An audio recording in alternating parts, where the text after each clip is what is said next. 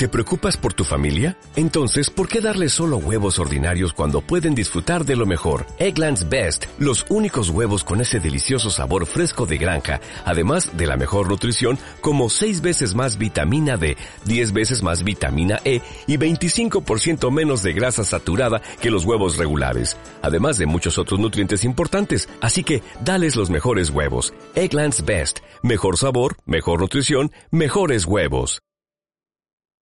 Si no puedo beber lo dulce de tus labios, tal vez puedas dejarme beber lo cálido de tu corazón. Porfiria y vampirismo.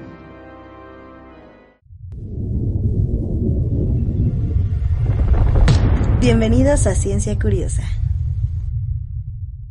El vampiro es uno de los monstruos más icónicos de nuestra cultura. Lo podemos encontrar en películas, libros, cómics, figuras de acción y hasta en novelas románticas de adolescentes únicas y diferentes. Asimismo, es tan antigua como la humanidad misma, y aunque ha sufrido de variaciones, lo podemos encontrar en muchísimas civilizaciones, tanto orientales como occidentales. Es probable que esto se deba a la necesidad del hombre de personificar sus miedos, la oscuridad y hasta incluso impulsos reprimidos, así como darle un rostro a la maldad, a la encarnación de este lado oscuro, el lado salvaje del hombre y la fascinación y supersticiones que existen en torno a la sangre. A esta se le atribuyen el ser un fuente de poder, el vehículo del alma y por ende nuestra mortalidad y el detonante de nuestro lado más violento. Han sido representados con diferentes características de diferentes formas e incluso diferentes orígenes a lo largo de la historia. Muertos que regresan en vida, así como pequeños hijos del demonio. La versión que actualmente conocemos nace en la Edad Media, como respuesta al oscurantismo, las plagas, el hambre, el miedo que en ese momento gobernaba. Historiadores europeos coinciden en sus crónicas que en el siglo XVII la cantidad de sucesos relacionados con el vampirismo eran una realidad abundante, principalmente en países como Hungría, Serbia, Rusia y Polonia.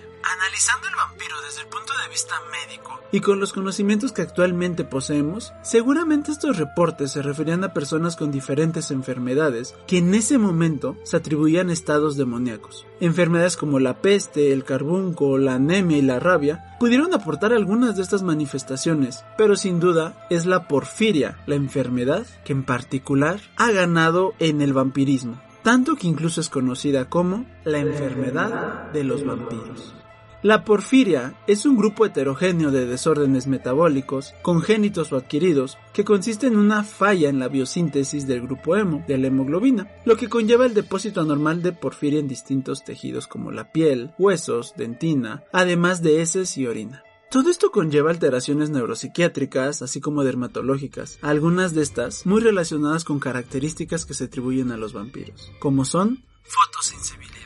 El depósito de porfirinas en la piel produce una hipersensibilidad a la luz solar, ya que éstas pueden absorber tanto el espectro ultravioleta como el espectro visible, y luego transferir esta energía al oxígeno, favoreciendo la producción de radicales libres. Estos radicales libres dañarán la piel causando enrojecimiento, agrietamiento y sangrado formando ampollas que se infectan fácilmente y que al cicatrizar pueden dejar marcas y deformaciones en las zonas afectadas. Debido a esto, estas personas evitan la exposición a la luz y prefieren una vida nocturna. Además, el organismo como respuesta a este daño desarrolla crecimiento anormal del vello en la frente, pómulos y extremidades o en zonas en las que no deberíamos de tener, como en las palmas de las manos, característica con la que Bram Stoker describe a Drácula en su libro. Deformaciones faciales. El daño puede extenderse a los labios, destruyendo o dejando al descubierto su dentadura, haciendo que parezca más grande. Asimismo, las porfirinas en exceso se acumulan en la dentina, causando que los dientes del enfermo se tiñan de rojo. Y lo mismo pasa a nivel ocular, lo que lleva a conjuntivitis y cicatrizaciones córneas a causa de los depósitos. Palidez externa y ansiedad por consumir sangre. Los defectos en la producción de hemoglobina producen anemia, con toda la sintomatología característica, entre ellos la palidez. En la Edad Media, uno de los tratamientos más comunes era el consumir sangre de animales, aunque este no tenía gran resultado debido a que los jugos digestivos destruyen el grupo hemo y no puede ser absorbido correctamente, por lo que el paciente tenía que ingerir grandes cantidades de sangre para tener un leve efecto terapéutico. Intolerancia al ajo. El consumo excesivo de ajo puede llevar a la destrucción del grupo hemo. Es probable que en estas personas cause malestar al complicar su sintomatología, por lo que evitan su consumo. disociación emocional o mental del paciente el estado constante de dolor, el rechazo por la sociedad, las burlas y maltratos constantes pueden crear en cualquier persona un resentimiento y necesidad de vengarse, dando las características de crueldad que se le atribuyen a los vampiros. Debido a que existen tantas características relacionadas con tantos tipos de vampiros, es probable que nunca sepamos a ciencia cierta de dónde nace el mito, pero lo que sí es seguro es que estos seres estarán presentes en nuestra cultura por muchos, muchos años más. Mi nombre es Víctor Gómez de Hematología Clínica, espero este podcast haya sido de tu agrado. Búscanos en todas nuestras redes, nos encuentras como Ciencia Curiosa y Hematología Clínica. Bye.